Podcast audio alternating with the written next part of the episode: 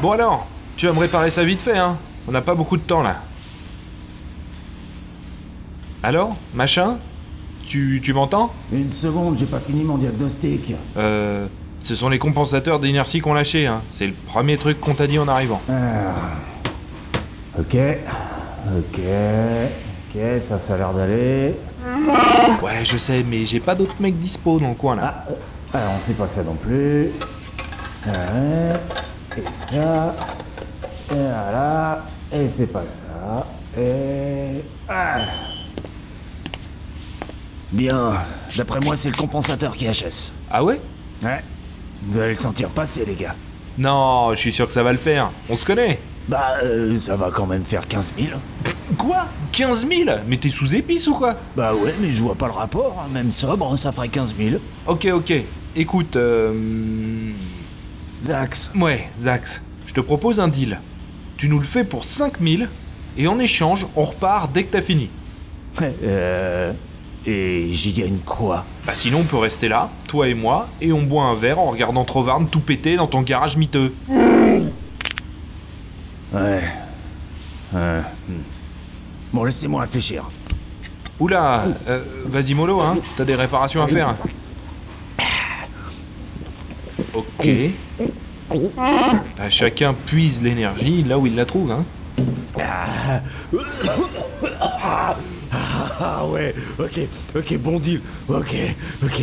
5 000 et on casse tout. On casse tout. Ok, vendu. Bon, allez au boulot là, avant que tu tombes dans les vapes. ouais, ouais, allez, au boulot, au boulot, au boulot, au boulot, au boulot. Eh ben, ça va pas en s'améliorant, hein. Ouais, c'est pas la crème de la crème, c'est sûr. Mais bon, on a juste besoin que ça tienne jusqu'à une plaine digne de ce nom. Salutations citoyennes et citoyens, et bienvenue dans Hyperdrive, le podcast galactique. Moi, c'est Willem, et c'est sur une station orbitale tenue secrète, on se demande d'ailleurs pourquoi, que je vous propose ce nouvel épisode. Et cet épisode, cela faisait bien longtemps que j'avais envie de le faire. Nous allons ici aborder une franchise absolument incroyable, connue de tous, même de ceux qui n'ont pas vu les films, une franchise qui n'a jamais explosé le box-office, n'a jamais développé son univers au-delà de quelques essais complémentaires, et qui, pourtant, va atteindre avec les années le statut de monument. Et étonnamment, c'est une création de Disney. Voici donc Hyperdrive épisode 58, la saga Tron.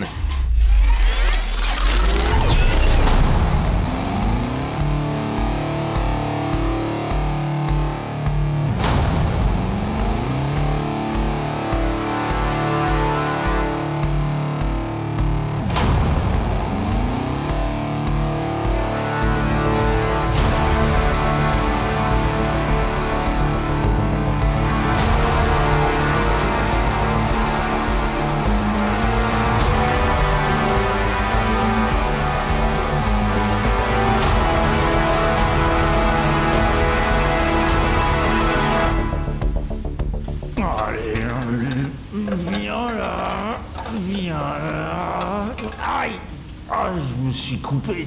Putain. Tu t'en sors, euh... Zax. Ouais. Fais gaffe, hein Ouais, ouais, ça va, ça va. Laisse faire le professionnel. Ouais. Quoi? Rien, rien. Il dit que t'es formidable. C'est vrai. Aïe.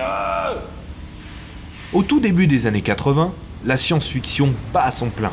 George Lucas a déjà livré deux des trois premiers Star Wars et ouvert une brèche qui nous livrera des dizaines de films de SF depuis 77, du meilleur avec Blade Runner au pire avec Star Crash, de simples exemples de tout ce que cette fenêtre de tir a à nous offrir.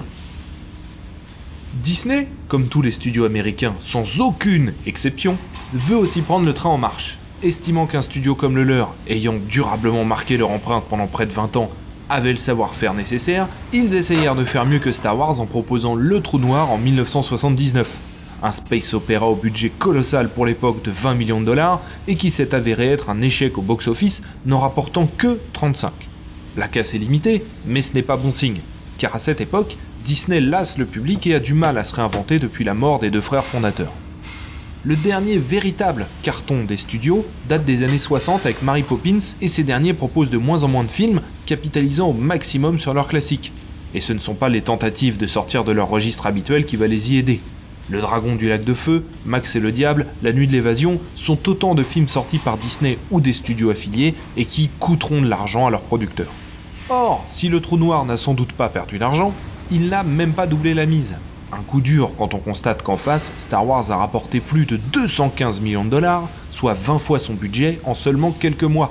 Et le film de Lucas restera à l'affiche pendant plus de 60 semaines pour finir par rapporter plus d'un demi-milliard de dollars de l'époque en 5 ans d'exploitation, sans compter les box-office des épisodes 5 et 6 sortis sur cette même période.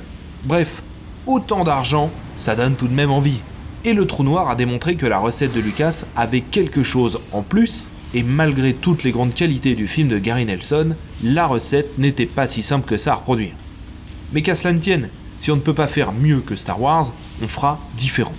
Et au lieu d'amener le spectateur dans le futur, Disney décide d'amener le futur chez le spectateur avec un projet aux ambitions visuelles et narratives au moins aussi fortes que Star Wars.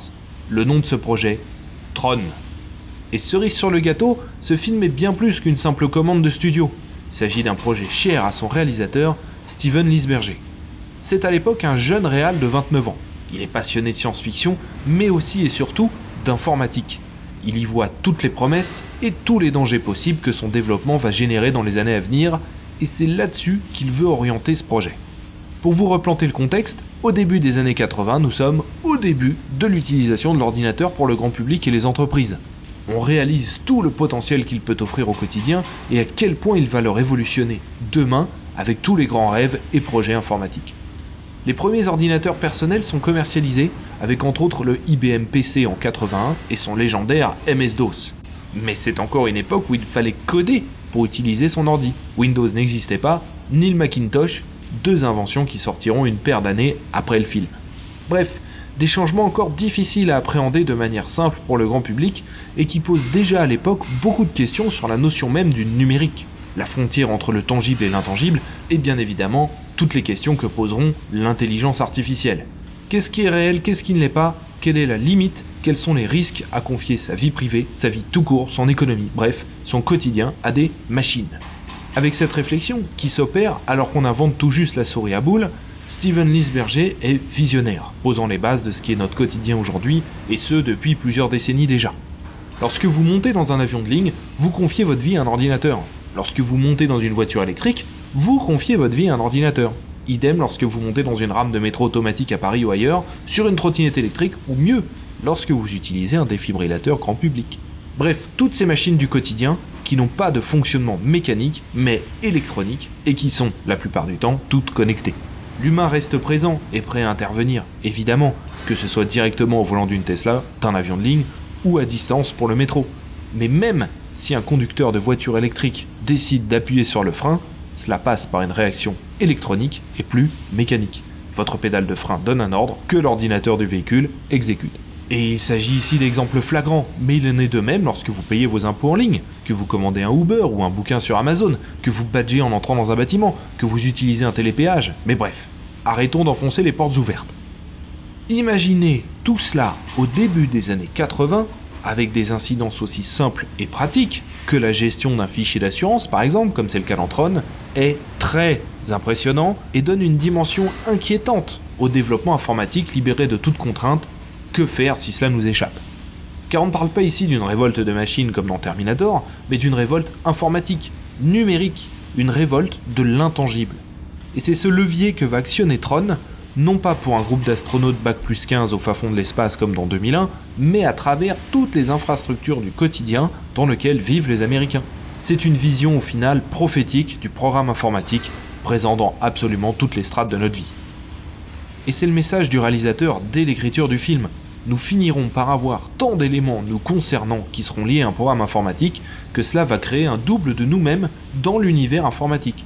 Et le parallèle avec les réseaux sociaux résonne encore plus fortement aujourd'hui. Mais bon, avant d'aller plus loin, pitchons ce film. Encom est une multinationale américaine, le IBM de l'époque, soit le plus grand leader en développement informatique de la planète. Une société qui domine le marché et qui va perdre le contrôle à cause d'un programme, le MCP, à même de raisonner et d'apprendre par lui-même et qui va commencer à s'introduire dans tous les autres programmes possibles. Et le MCP a de grandes ambitions. Il sait de lui-même créer un accès à littéralement tout de votre dossier médical au secret militaire de tous les gouvernements. Et étant en constant apprentissage, il évolue vite et arrive à la conclusion que s'il était le maître du monde, il ferait tout bien mieux que les humains.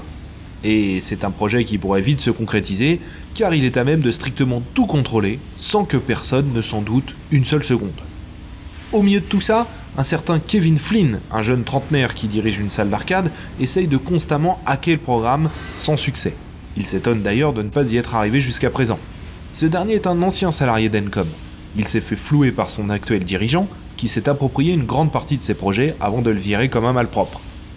Alors que ce dernier est en révolte, ses anciens collègues de travail, trouvant le comportement du patron d'Encom suspect, se décident à lui donner un accès au système grâce à Tron, un programme sur lequel travaille Alan, un de ses collègues, dont le but est justement de surveiller toute forme de dérapage chez les programmes informatiques.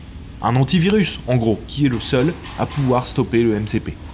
Cette infiltration va vite tourner court lorsque Kevin Flynn va se retrouver directement propulsé, grâce à une technologie expérimentale, physiquement dans le monde numérique. Et c'est là que l'aventure, autant visuelle que narrative, va commencer. C'est quoi ce truc? J'avais encore jamais vu ça. Bon, bah, je le laisse alors. Ok, ok. Ces vaisseaux, c'est de plus en plus compliqué, Blast. Dans Tron, les programmes sont matérialisés par des avatars anthropomorphes. Cela veut dire qu'ils ont l'apparence physique de la personne qui les a programmés. Ainsi, Tron est la copie parfaite d'Alan et sera interprété par le même acteur. Kevin Flynn, pour sauver sa peau, ce dernier pouvant mourir maintenant qu'il est à l'intérieur du système, n'a pas d'autre choix que de trouver Tron et d'aller ensemble mettre un terme aux agissements du MCP. Et c'est lorsqu'on entre dans le système qu'on découvre le travail remarquable des 500 personnes qui ont sur ce film. Car rien ne le rapproche de ce que proposait la SF et le fantastique de l'époque. En termes de direction artistique, pour commencer, l'équipe a mis le paquet. Le travail de conception a été confié à Sid Mead, l'homme qui a fait ses premières armes sur Blade Runner et qui bossera ensuite sur beaucoup, beaucoup d'autres projets. C'est lui qui va dessiner les combinaisons des programmes, mais aussi les fameux lumicycles. Il y a beaucoup d'audace dans son coup de crayon, et il a vraiment travaillé main dans la main avec le réalisateur. Mais ce n'est pas le seul. On en parle moins, mais un Français a bossé sur la DA de ce film, et pas des moindres puisqu'il s'agit de Jean Giraud, alias Moebius. Ce dernier va développer les environnements et affiner les costumes et allure globale des personnages. Des tenues ou des circuits vont suivre les groupes musculaires des personnages, donnant cette impression d'alimentation électrique de circuits imprimés. Mais vous vous en doutez, pour réaliser ces visions d'auteur et de dessinateur, il faut utiliser beaucoup d'effets spéciaux.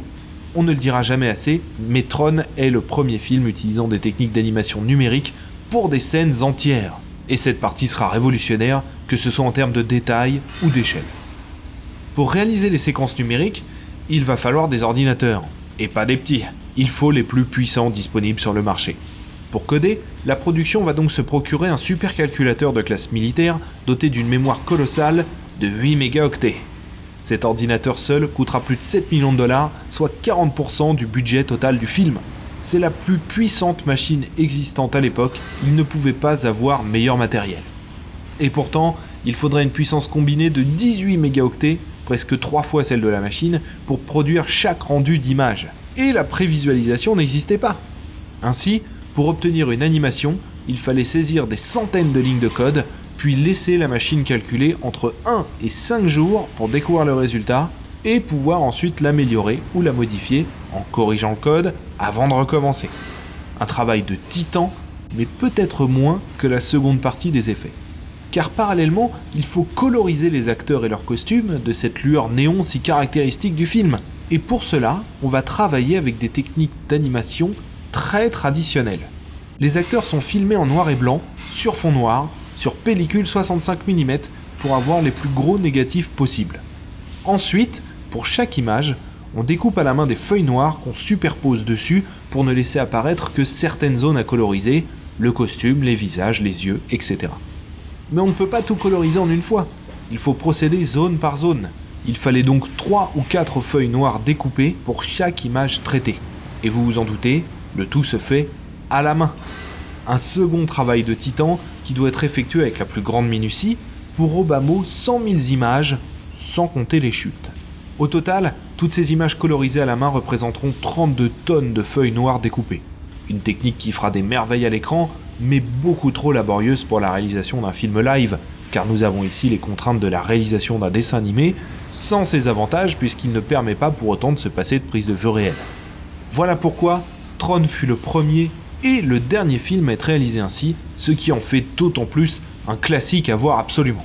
Et le déroulé du film est, encore aujourd'hui, une expérience assez inédite au cinéma, car les acteurs sont littéralement plongés dans un univers de synthèse 100% artificiel et voulu non pas pour imiter la réalité, comme c'est le cas aujourd'hui avec les films sur fond bleu, mais bel et bien conçu pour nous présenter un monde numérique. Et cela lui donne une patte qui fait que, si le film a évidemment vieilli, il ne bouge plus depuis des années, comme figé dans le temps. Ah, ah, ça me rappelle quelqu'un, tiens. Tu te souviens de Varim? Mais il t'en rien qui tient une guitoune toute pourrie sur Naluta. Eh ben, figure-toi qu'elle... Eh eh eh Toi tu bosses et en silence Cette façon de tourner remet en perspective l'idée qu'il est dur pour un acteur de jouer sur fond bleu avec simplement quelques morceaux de décor. Imaginez un peu ce que ça devait être pour Jeff Bridges et le reste du casting que de jouer sur fond noir avec absolument aucun élément visuel auquel se raccrocher. Et pourtant, les acteurs s'en tirent parfaitement bien, leur interprétation à tous est impeccable. Au final, rares seront les effets spéciaux traditionnels issus du cinéma pour ce film. Le matte painting, utilisé dans tous les sens à cette époque, y compris dans Star Wars, ne serait utilisé qu'une seule fois dans un plan des plus anodins montrant un open space. Le résultat sera un film remarquablement ambitieux, tellement que Disney ne saura pas vraiment comment en faire la promotion. Le public s'attend à un personnage prisonnier d'un jeu vidéo, alors que le film est beaucoup plus recherché que ça, mais aussi beaucoup plus sérieux, dans son fond et dans sa forme. Tron nous montre qu'une création informatique peut tout autant échapper à son créateur qu'une autre, mais aussi que lorsqu'on confie tout ce qui définit notre société à un seul et même système, cette dernière est à la merci de ce système. Et le parallèle est tout aussi pertinent si c'est une personne. Tron nous alerte sur des dérives qui ont déjà eu lieu aujourd'hui et pour lesquelles les barrières mises en place par les gouvernements sont à la fois timides, mais aussi très facilement franchissables. Car nous parlons d'un monde où les intelligences artificielles sont déjà déployées dans toutes les strates de notre quotidien, où des hackers sauraient possiblement influencer les résultats d'une élection présidentielle aux USA, et, si cela vous intéresse, je vous invite à découvrir le programme Scorpion en plein déploiement dans l'armée de terre française. Bien évidemment, nous sommes loin de l'existence d'un MCP, à savoir une intelligence artificielle de stade 4 autoconsciente. Mais des IA de stade 3, capables d'apprendre et de réagir en intégrant des paramètres de son environnement, elles existent déjà. Est-ce pour autant un film réac? Sûrement pas. Il est au contraire complètement avant-gardiste. D'ailleurs, le film se termine sur l'avènement d'une technologie pleine de promesses, car entre les mains de personnes à la fois extrêmement compétentes, mais aussi très éthiques, dont la cause ne sera pas l'appât du gain ou du pouvoir, mais celle d'offrir au genre humain un avenir meilleur. Je vous ai spoilé là, non? Bon, ça va, pas vraiment. Tron aura aussi un mérite, celui de proposer une vision cool du geek, et ce, des décennies avant que ce ne soit le cas. Kevin Flynn, le protagoniste, est la quintessence du geek. Génie informatique qui passe ses journées à coder et à jouer, il gère une salle d'arcade, il est fan de jeux vidéo, de SF, de comics, bref, c'est LE geek. Et pourtant, interprété par un Jeff Bridges fringant, c'est un personnage remarquablement cool. Il est grand, au physique sportif, il est sûr de lui, n'a pas la langue dans sa poche, est reconnu pour ses talents de programmeur et de joueur, et très à l'aise en public. Il est également porté par des valeurs fortes de liberté, d'indépendance, de justice, il est presque punk. Bref, Tron rend le geek cool dès 1982. Est-ce que le film va se planter au box-office comme on l'entend souvent? En soi, non. Car pour un budget de 17 millions de dollars, il en récoltera plus de 50, ce qui en fait un film plus rentable que Le Trou Noir, avec un score tout à fait honorable. Mais malheureusement, Disney ne fera pas un aussi gros coup que Lucas avec Star Wars. D'ailleurs, en tenant compte de l'inflation et du succès des rééditions et reprojections, personne ne le fera jamais vraiment. Metron est un grand film. Il avait beaucoup d'atouts dans sa manche pour devenir un phénomène. Alors comment expliquer que la mayonnaise n'est pas pris? Ma théorie est la suivante. En 1982, nous sommes en pleine hype Star Wars, puisque Tron sort entre l'Empire contre-attaque et le retour du Jedi. Or, George Lucas est en train de complètement rebattre les cartes de la SF. Il ringardise l'utilisation de la musique électronique dans les BO, mais insuffle également beaucoup de rythme et de générosité dans l'univers qu'il propose. Ça foisonne dans tous les sens sur chaque plan, là où Tron est beaucoup plus sobre, mais aussi très contemplatif.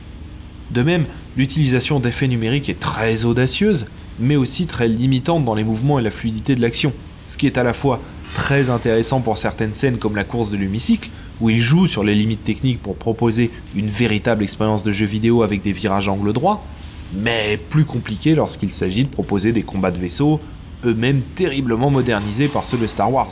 Sans compter le fait qu'à l'époque, ILM conservait jalousement sa technologie, ils mettront d'ailleurs quelques années à devenir prestataires pour d'autres studios. Nous avons aussi, pour l'époque, un récit assez technique, voire complètement geek. L'utilisation des programmes sous forme d'avatar est quelque chose de réellement précurseur, ce qui peut être à double tranchant à une époque où on vient tout juste d'inventer la souris à boules. Mais surtout, c'est un film avant-gardiste, expérimental. Nous sommes à des kilomètres de l'aventure galactique familiale de Star Wars. Ça en fait d'ailleurs un film assez anxiogène pour l'époque, car avec le MCP, on ne parle pas d'une intelligence artificielle futuriste assurant la gestion d'un quelconque vaisseau spatial dans des milliers d'années. On parle du programme qui gère le fichier client de la banque dans laquelle le spectateur est client. Cette dimension très concrète de la menace pour le spectateur pouvait effrayer et offrir à l'époque un point de vue très alarmiste de cette informatique dont on saisit à peine les répercussions à venir pour chacun. Bref, nous sommes loin de la légèreté d'un Star Wars, c'est certain, et c'est sans doute ce qui va empêcher les foules de se ruer trois ou quatre fois dans les salles de la même façon. Les nouveaux Star Wars non plus, hein Ok, ok, du calme, gros dur, partage mon avis, c'est tout. Petit parallèle avec Star Wars, la VF de l'époque est aussi mal foutue que celle de l'épisode 4. Si vous souhaitez le revoir, jetez-vous plutôt sur la version originale. Bien évidemment, le jeu d'arcade sort au même moment que le film et va rencontrer un très large succès, participant à sa popularité auprès des gamers. Ce jeu, uniquement disponible en bande d'arcade, va proposer différents modes de jeu inspirés du film avec notamment des duels de l'hémicycle. Mais si Tron n'a pas galvanisé les foules à sa sortie, son héritage est énorme. C'est un film qui s'imprime dans notre esprit à tout jamais, ne serait-ce que par sa direction artistique. Qu'on l'ait vu ou pas, nous en avons tous des images à l'esprit, et nombreuses sont les œuvres à s'en inspirer ou à y faire référence.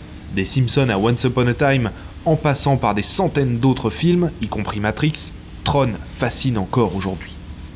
Mais Disney a mis du temps à le comprendre. Steven Lisberger a rapidement proposé une suite à son film dont le succès commercial était suffisant pour l'envisager. Mais ces derniers ont refusé. Lisberger va de son côté mal vivre l'aventure, se retirant de la réalisation quelques années et deux films plus tard. Deux autres appels du pied seront faits au studio, notamment un en 2000 pour préparer les 20 ans du film, qui n'aboutiront pas non plus. Finalement, c'est en pleine décennie 2000 que le studio américain se sent enfin de relancer la franchise. Mais elle souhaite d'abord tester le public. Pour cela, elle va profiter du Comic Con de 2008 pour diffuser un court métrage de 2 minutes 50, sans film ni annonce. Personne ne sait ce que ça va être. Et c'est dès l'arrivée de la moto que les réactions enthousiastes vont se faire entendre.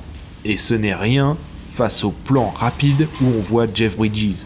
Le tout se termine avec un fondu affichant Tron 2. La foule explose littéralement. Il est d'ailleurs encore possible de voir cette vidéo et les réactions du public sur YouTube. Bref, feu vert, Tron 2 est lancé. Pour ce projet, on prend un jeune réalisateur, Joseph Kosinski, dont ce sera le premier film, et on lui confie 170 millions de dollars. Une sacrée somme, mais cela reste moitié moins qu'un Avengers 4. Ce réalisateur n'a pas été choisi par hasard. C'est un ancien architecte spécialisé dans la modélisation 3D et bien évidemment un fan absolu de Tron. Il connaît le film par cœur et l'a décortiqué des centaines de fois sous toutes ses formes, y compris philosophiques. C'est lui qui a poussé les producteurs à tester l'ambiance pour leur prouver que ce film était possible. Et avec Tron Legacy, Tron l'héritage, il veut offrir la même claque visuelle au public et faire avancer le cinéma de la même façon. Pour cela, l'équipe va tourner avec la caméra numérique Phantom qui peut capter jusqu'à 1000 images par seconde. Mais elle va aussi s'essayer à une nouvelle technologie de rajeunissement numérique pour Jeff Bridges, alias Kevin Flynn. Une technologie encore expérimentale et jamais utilisée dans de telles proportions à l'époque, qui sera ici au centre du film. Mais il souhaite également donner de l'épaisseur à l'univers et ajouter des éléments de réflexion liés à la relation entre le créateur et ses créatures, la relation filiale, la recherche de perfection, mais aussi une dimension philosophique beaucoup plus poussée qui sera rapidement entravée par la production, mais n'allons pas trop vite. Le pitch de Tron Legacy est simple. Sept ans après les événements du premier film, Kevin Flynn, nouveau dirigeant d'Encom, gère une entreprise à la fois éthique et prospère tout en travaillant sur des projets personnels en élevant son fils Sam. Un soir, il part travailler et ne revient jamais, abandonnant son fils, sa famille, son entreprise. Dix ans plus tard, Sam Flynn reçoit un message étrange provenant de la vieille salle d'arcade de son père. Il s'y rend pour découvrir un ordinateur caché qui va l'envoyer directement dans un monde numérique sur les traces de son père. Et c'est là toute la différence avec le trône original. Ici, Sam n'est pas projeté dans les entrailles du système d'Encom, relié au monde entier, mais dans un univers numérique complet et autarcique, volontairement créé par son père. Ainsi, tout ce qui va se passer dans cet univers numérique n'a pas d'impact sur le monde réel, et les règles ne sont donc pas les mêmes. Ici, les programmes ne sont pas liés aux données d'une personne vivant dans notre monde, elles sont complètement détachées du monde réel dont elles ignorent tout. Au final, nous sommes beaucoup plus proches de l'univers d'un jeu vidéo que ne l'est le premier film. Ah, mais, hey, c'est drôlement chaud ça Ah, Ça c'est la réputation que t'as, c'est sûr. Et je bosse, hein, je bosse. Ce second film était, et est encore à bien des égards, visuellement époustouflant. Il a su conserver la patte du premier tout en insufflant quantité de nouveaux éléments et un univers visuel au final très différent, tout en restant fidèle à l'ambiance du trône original. Et c'est somme toute logique, car nous sommes dans un autre univers que celui du premier film. Kevin Flynn, fort de l'expérience accidentelle qu'il a vécue dans le premier, a souhaité créer un univers numérique de toutes pièces. Et c'est en mixant les concepts graphiques du premier film avec quantité de concept arts qui n'avaient pas pu être utilisés à l'époque qu'on réalise à quel point le travail de design de Tron est intemporel. Les tanks et les recognizers du second film sont entièrement issus du premier. Ils sont techniquement beaucoup mieux faits évidemment, mais leur design est strictement le même, et ça en jette toujours autant. Et une bonne partie des nouveaux designs, les lumicycles en premier lieu, sont issus des chutes techniquement infaisables de l'époque. Et le résultat est saisissant. En quelques plans, dès le début de l'arrivée de Sam Flynn dans ce monde, on découvre un univers à la fois très cadré et sans réelle limite. Techniquement, la post-production sera, à l'instar du premier film, la partie la plus importante du travail. Car si le tournage ne dure que 64 jours, il faudra 68 semaines pour accoucher des effets visuels. L'histoire se répète donc avec ce second film.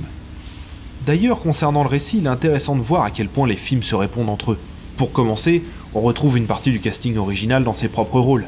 Jeff Bridges joue toujours Kevin Flynn et Clou, Bruce Boxleitner qui joue Alan Bradley et Tron, même si ce dernier sera un peu plus en retrait. Sam Flynn va vivre les mêmes épopées que son père 30 ans plus tôt. Il va combattre dans une arène, être poursuivi par les troupes de la grande autorité de l'univers, mais le déroulé de ces événements et bien souvent leur finalité seront différents. Pour commencer, Kevin Flynn était un excellent joueur, mais avant tout un programmeur. Sam Flynn, lui, est un pur gamer, un peu hacker sur les bords. Ainsi, s'il se sent bien plus vite à l'aise dans l'univers dans lequel il se trouve, il en mesure nettement moins bien l'impact et la résonance, qu'il s'agisse du comportement des programmes ou de ses actions. De même, Kevin Flynn venait stopper un programme. Sam, lui, cherche son père. Des motivations différentes qui vont impacter le comportement des deux personnages. Malheureusement, ces aspects du récit seront sacrifiés sur la bande de montage, mais nous y reviendrons. Comme les nouveaux Star Wars. Aïe euh. D'ailleurs, ce sabrage rend le récit assez classique. Mais ce serait une erreur que de considérer ce film comme une simple suite d'explosions à gros budget. Parce qu'à une époque de blockbuster tonitruant, criard, explosif, Tron Legacy installe deux priorités qui vont à l'inverse de ces tendances et qui domineront tout le film, les personnages et l'esthétique.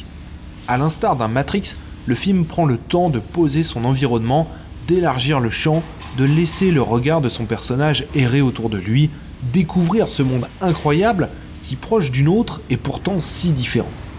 Et la musique de Daft Punk donne encore plus d'ampleur à ces moments de rêverie, le duo proposant ici une BO qui sera, je trouve, leur meilleure production. Mais je sais que c'est un sujet sensible, donc je n'irai pas plus loin. C'est leur meilleur son. Point. Il est dommage que la partie la plus intéressante du film, les ISO, avec la possibilité d'une création numérique auto-générée, ait également été sabrée au montage parce qu'on touche du bout des doigts ce qui aurait pu être une fable électronique qui aurait pu atteindre des sommets de pop culture. Une intrigue reprenant ce qui fit la sève du premier trône pour nous en proposer une version contemporaine d'une technologie présente en absolument tout, mais désormais autonome. Mais hélas, c'est une version du film que nous ne verrons très certainement jamais. Mais cette Productor's Cut possède tout de même quelques qualités. La gestion de la lumière, renforçant le caractère binaire de ce monde informatique, fonctionne divinement d'un bout à l'autre du film. Les scènes de course-poursuite, notamment celles en lumicycle, sont de véritables moments de cinéma. Les costumes, qui ne sont pas en CGI mais bel et bien de véritables costumes lumineux conçus pour le tournage, et il se dégage tout de même encore une profondeur intéressante autour du concept même de création, l'homme devenant Dieu et créant son propre diable, avec pourtant les meilleures intentions du monde. L'enfer est pavé de bonnes intentions, c'est l'un des nombreux messages du film qui traite également d'universalisme, de tolérance, de non-violence, d'acceptation, l'idée que la recherche de la perfection ne peut qu'aboutir à la souffrance. Bien évidemment, ce propos est amoindri par des scènes de dialogue, parfois manquantes, parfois trop détaillées, ne serait-ce que sur le fonctionnement concret de cet univers informatique. Là où Matrix brille par sa façon de dévoiler les codes de l'univers dans lequel se trouvent les personnages, Tron Legacy ne nous en donne pas assez. Je suis fatigué là. Tu sais quoi? Je me tâte à partir loin. Peut-être me faire pêcheur sur Mangala ou cultivateur d'humidité. Mais arrête de juger mes projets d'avenir. Mais tu sais que c'est pas une mauvaise idée ça? Distillateur. Ah, je note. Dernier défaut du film, et pas des moindres, sa technologie de rajeunissement numérique du visage vieillit mal. Mais cela tient avant tout du fait qu'il s'agit d'un des premiers films de l'histoire du cinéma à la solliciter autant, ouvrant la porte à son utilisation à tout va dans de nombreux films, y compris Marvel ou DC, tels que Captain America, Ant-Man, Aquaman, Captain Marvel et j'en passe. Mais cela en rebutera tout de même certains.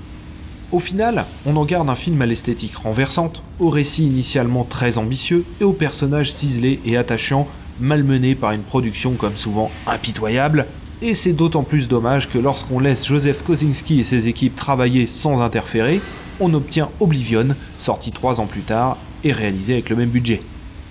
Quoi qu'il en soit, Tron Legacy est un bon film, passé à deux doigts d'être un grand film. Et j'en ai pour preuve les chutes issues de la salle de montage.